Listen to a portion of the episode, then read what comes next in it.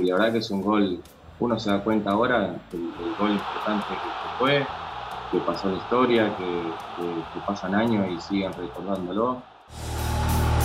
En Perfiles Geneises vamos a hablar con alguien que tuvo un paso corto pero muy recordado por la primera de Boca, sobre todo por haber sido protagonista de un partido inolvidable que significó la coronación del que fue sin dudas uno de los mejores años en la historia de Boca. Vamos a hablar con Matías Sebastián Arce, autor de aquel gol contra estudiantes en el Apertura 2000 que significó la triple corona. Matías, ¿cómo andás? Gracias por aceptar nuestra invitación. Siempre que sea algo de, Boca, eh, estoy eh, siempre a la expectativa de, atenderlo, siempre de estar ahí. Así que, nada, gracias a ustedes. En aquel año 2000 vos arrancás sumándote al equipo de primera con Carlos Bianchi, eras muy joven, todavía no, no tenías, ya en el 99 estabas con 18, 19 años. Eh, ¿Cómo fue esa llegada al primer equipo? ¿Qué recordás de aquellos momentos? Ah, bueno, como vos decís, ahí en, el año 99, que yo estaba en el plantel, nada, obviamente que uno lo recuerda con esa, con esa alegría de siempre de, haber disfrutado y estado en uno de los clubes más grandes. La verdad que me acuerdo que, que en esa época ya iba a entrenar, me llevaban a entrenar eh, cuando estaba estaba el Diego, estaba la, eh, eh, me acuerdo de Yamil, me acuerdo de, de Junta, me acuerdo de esas figuras que había, la torre, que yo ya era chiquito y ya iba a hacer entrenamientos con, con primera, que me llevaban a hacer fútbol, que eso se usaba mucho antes. Y, bueno, la verdad que después tuve la chance de, volver ahí con, con, con, Carlos y que siempre, y nada, me vieron ellos y la verdad que tuve la suerte de, quedarme con el plantel. Eh, y nada, esa era, esa era la, oportunidad nuestra de, pibe, que estábamos ahí en la función, de entrenar con primera para demostrarle que nada, que podíamos estar en ese plantel. Hay que decir que eh, llegaste muy joven a las inferiores de Boca, también tuviste ofrecimiento para ir a otro club. Sí, bueno, esa es una, una historia de, de que, obviamente porque Hernán Díaz de Desastre, de acá, de los pagos míos donde estoy hoy, y nada, él obviamente me dio la chance de, de ir al club, de, de, River Plate, que, él estaba ahí. Y bueno, nada, me bancó, me llevó, eh, ya había quedado en el club todo, y cuando vuelvo a Sastre, esas cosas de, uno que tiene de, pibe del interior, que cosas que por ahí no le gustaron, de lo que vi ahí, eh, uno era pibe y por ahí me dejaban de lado, cosas así. Entonces no me gustaron muchas cosas y, y no si la verdad, no me gustaban los colores tampoco, pero, pero, la verdad que se enojó Hernán, le dije que no quería ir más, no quería ir más y nada, medio que no le gustó, dice, ¿cómo no? ¿Cómo le vas a decir no arriba? Y bueno, le dije no, no, no fui más y tuve la suerte y la chance después de estar un selectivo, un seleccionado acá en Santa Fe, me vieron los de Boca y, nada, obviamente que eh, contentísimo porque yo obviamente soy de Boca, mi familia de Boca y, y nada, iba caminando hasta Buenos Aires a Boca. Pero, bueno, la verdad que tuve esa suerte. ¿Y cómo fue aquel primer partido amistoso en el que Bianchi te pone y tenés la mala suerte de que te expulsan? Obviamente la pasé mal en el sentido porque me, pensaba por dentro, en el sentido que por ahí me mandé una macana y, nada, como me, expulsan y después pensaba que no me iban a convocar, me a convocar más o no me iban a tener en cuenta. Pero, la verdad que no, Carlos me habló, tranquilo, que, son cosas que pasan obviamente en el fútbol y, por ahí también por ser más pibe hay cosas que, tengo, tengo que, no ser tan en sentido agresivo en el fútbol, En, o sacar la pierna o no ir, pero, bueno, son cosas que pasan por el tema de experiencia, que yo era mi, empezaba recién, así que, nada, obviamente que seguía después me dio las chances y eso lo vas, lo vas, eh, lo vas viendo con el tiempo, con la experiencia, así que nada, ya está. En, aquel clausura 2000 en el que Boca disputa simultáneamente la Copa Libertadores, empezás a tener oportunidades en el equipo, eh, llegan tus primeros goles que sorpresivamente, quizás, no sé, en una de esas vos lo, tenías como una posibilidad. Fueron de cabeza en un partido contra Belgrano. Sí, sí. Sí, no, no era mi fuerte, obviamente, pero lo que tenía siempre yo es, eh, y lo que me pedía Carlos, obviamente, siempre de llegar, los volantes por afuera siempre tenían que llegar. Eh, no negociaba eso. y, y lo que tenía que llegaba siempre de sorpresa, eso sí. Tenías que ir siempre viendo la jugada cómo venía, y, pero tenías que llegar. Tenías que llegar, llegar de sorpresa, y obviamente que en esos goles llegó de sorpresa los dos. Y, y, la verdad que los hice de cabeza, que, que, si vos ves en este tiempo los, los videos que, los vi, después los vi, los videos, y, y lo enfocan a Carlos y a, y a, y a todo, y se pone, dice como diciendo, otra vez Matías, y de cabeza. ¿Me entendés? Que no lo podían creer. se sorprende. Pero bueno, son cosas que me pasaron y nada, después obviamente fui, incorporando eso, pero solamente si hacía de cabeza era porque llegaba de sorpresa, no es que estaba y ganaba a, un defensor o esas cosas. Y el festejo ese particular, estilo medio nigeriano, africano con, la vuelta a carnero, ¿ya lo traías de inferiores o lo patentaste ahí en primera? Creo que lo había intentado, sí, sí, lo hacía, lo hacía de chiquito acá. Eh, y entonces es lo, es lo, es lo, que, lo que me salió. O, y lo, lo, que me quedó, ¿viste? Pero que lo hacía y entonces cuando hacía un gol siempre hacía esa, esa, esa vuelta y y nada, lo, empecé a hacer en los primeros goles que, yo, hice y nada, quedó, quedó ahí. Después obviamente en el gol que había hecho el, el campeonato, eh, no lo pude hacer por la, porque me había jodido justo la rodilla y, estaba, me quedé ahí, porque no podía más. Claro, te, faltó la vuelta para completarlo. igual. La vuelta, si no, como me colgaba el tejido, hacía lo que quieras, un gol así importante. La verdad, y como estaba la gente y, la gente ah, no entraba en alquiler Imagínate las cosas que podía haber eh, metiéndonos de lleno en, aquella tarde del 17 de diciembre del 2000, eh, entras en el segundo tiempo que Bianchi te había advertido que podías ingresar en el segundo tiempo, qué recomendación te da, cuál era la idea. Eh, tengamos presente que el equipo venía de Japón, muy cansado, muchos partidos seguidos, algunos jugadores estaban afuera, se había lesionado Bataglia, lo habían suspendido al Chelo, o sea, llegaba con algunos remiendos el equipo a ese partido final. Sí, sí, sí, sí. Ese es lo que recuerdo ese día y anteriormente eh, ya Carlos me había hablado, estábamos como una, una, disputa que no sabían quién iba a jugar. Acuerdo que el periodismo sabía o, o jugaba Gustavo o jugaba yo y estábamos en duda todavía. Hasta el momento creo que o del hotel cuando fuimos o de la cancha no sabíamos quién jugaba. Eh, pero estaba por jugar yo y bueno, se, eh, obviamente se, optó por, por, por, Gustavo, eh, por el tema realmente más experiencia y, jugó él.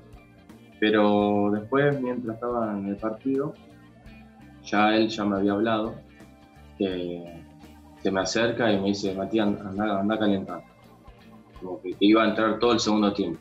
Ya estaban jugando y estaba calentando, yo hacía 20 minutos. Y, y, la verdad que, que, nada, no lo podía creer porque un partido así, y después obviamente vos mirabas lo que era la cancha, era impresionante, la gente la vio, impresionante. Un calor.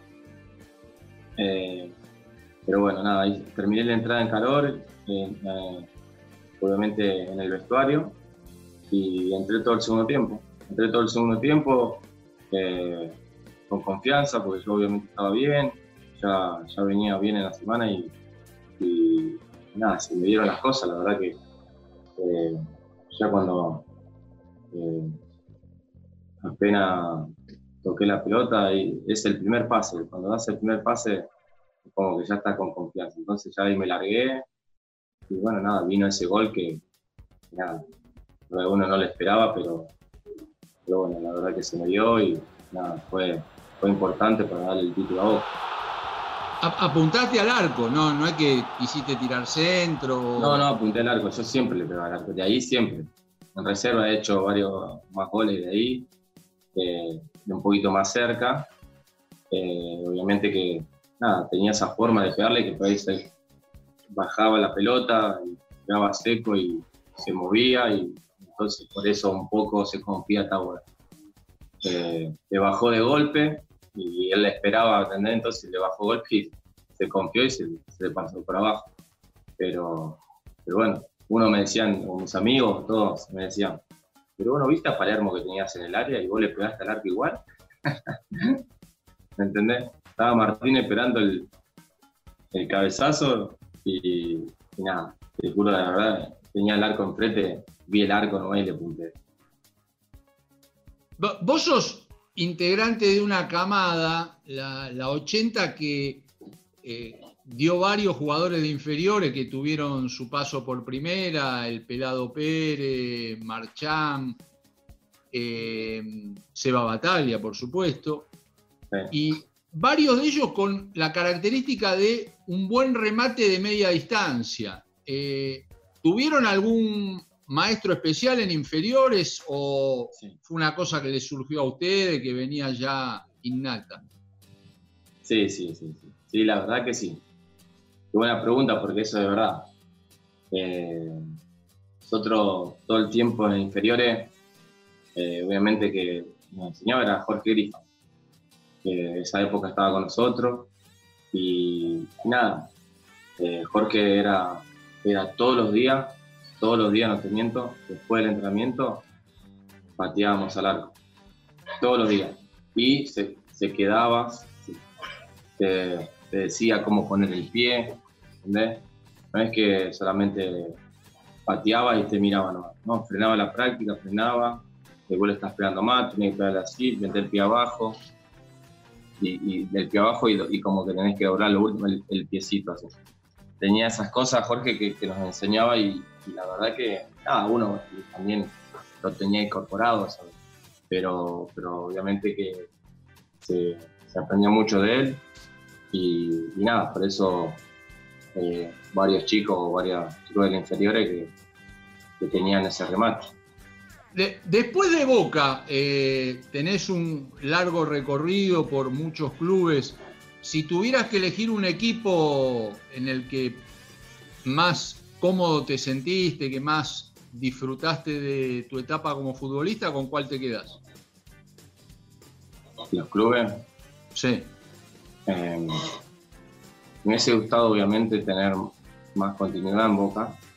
La verdad que, obviamente, con el, con el diario del lunes, eh, uno no se tenía que haber ido, la tenía que haber luchado ahí. Uno dice que cuando se va, después es muy difícil que vuelva. Pero bueno, yo tuve la chance de me volví a, me volví a equivocar. Eh, la verdad que era pibe, uno quería jugar más seguido eh, me, fue, me fue muy bien en Belgrano. En Belgrano de Córdoba nos fue muy bien. Yo jugué una temporada de enganche libre.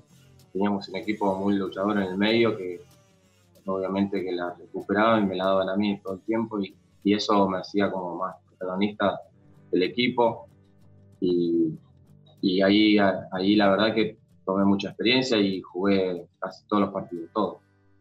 Y después, obviamente, en Argentina Junior, en Argentina Junior eh, fue mi primera vez que, obviamente, que, iba a jugar en la, B Nacional.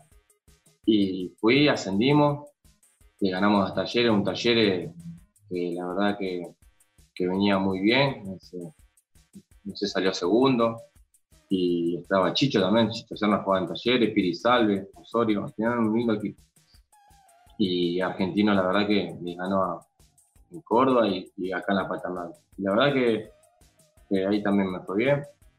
Pero bueno, eso es como te digo yo, siempre eh, Carlos no es que me había dicho que tenés que ir. Me agarró, me dijo, Mati, mira, está esta posibilidad de Belgrano. Eh, si vos querés, obviamente eh, decir, obviamente vas a tomar más experiencia, vas a jugar mucho más. Eh, pero, pero bueno, después cuando me fui me quería, me quería matar en el sentido que no tenían volante. Tenían que empezar. Entonces me acuerdo que eh, hacía, jugaba pinto, todo muy, todos chicos que jugaban de número 5, los metía por derecha, por izquierda, y, y yo estaba en. Y yo esas, esas cosas eh, las veía y digo, bueno, nada, y ahí Carlos hizo debutar a Fioreto, me acuerdo. Eh, pero, pero bueno, nada, son cosas que pasan. Obviamente si podría retroceder, no me iría nunca de Boca. Yo la luchaba ahí porque sabía que si estaba bien, iba a jugar. Carlos era así, el que mejor estaba jugaba. Entonces, eso tenía mi, tranquilidad. Pero bueno, ya Bueno, de, grande tuviste la posibilidad de regresar ya en otra función. Sí, sí, eso, eso, eso es bueno porque siempre, obviamente, yo siempre digo que, Boca es como mi casa porque casi toda mi vida, estoy casi de los 13 años que me fui desde acá, eh, estuve siempre ahí.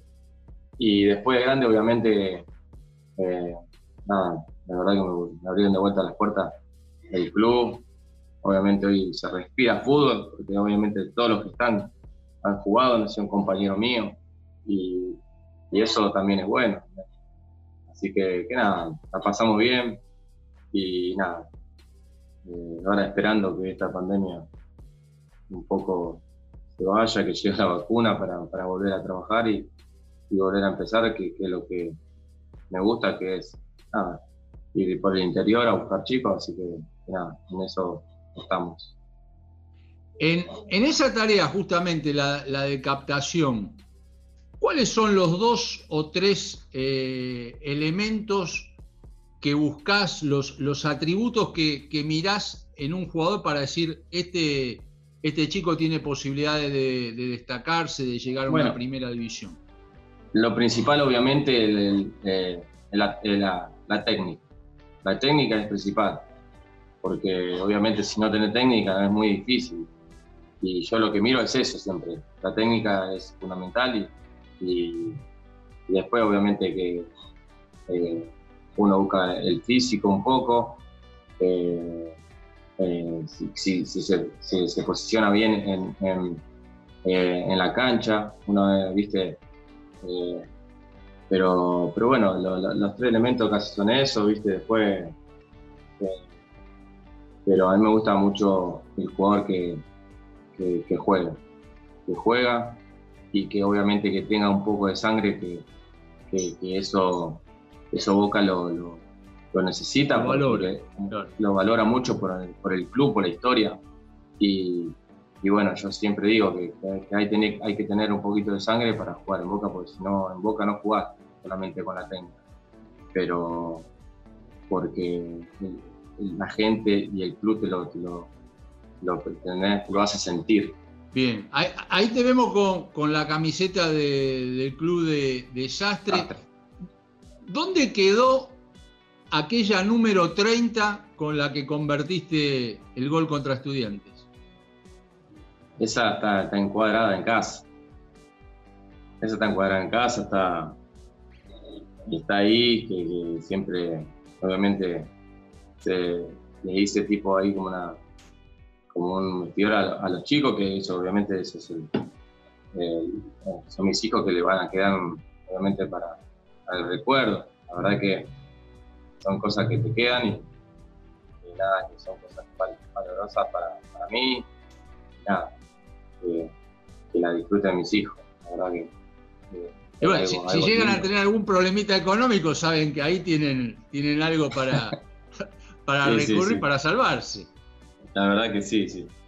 Pero, pero no, no, está ahí. Sí. La verdad que, que nada, esas cosas eh, se valoran mucho. Bueno, Matías, nosotros eh, te agradecemos mucho la, charla. Eh, siempre es grato recordar lindos momentos con, la gente que fue protagonista y sobre todo en tu caso que fuiste el responsable principal de aquella gran alegría de la Triple Corona en el 2000. Sí, bueno, yo agradecido. La verdad que con la gente de Boca, nada, eh, muy feliz por, por, cada año o, que, va pasando, siempre me recuerdan y, la verdad que es un gol, uno se da cuenta ahora del, gol importante que, fue, que pasó en la historia, que, pasan años y siguen recordándolo y nada, y uno cuando por ahí está en la calle lo hacen sentir, eh, los hinchas se, acuerdan y, nada, eso es algo, algo lindo. Esto es Boca, ¿no? Por eso, imagínate que un gol, imagínate hacer eso y pasas la historia y, nada, la gente te lo recuerda, es algo, algo hermoso. Así que nada, contento con ustedes, contento ahí por el programa, por, por haberme escrito y, y haber recordado el gol que, fue algo importante para el club y nada, para mí también. Bárbaro, Matías, te mandamos un gran abrazo y esperamos verte pronto. Dale, abrazo grande y nada, estamos viendo.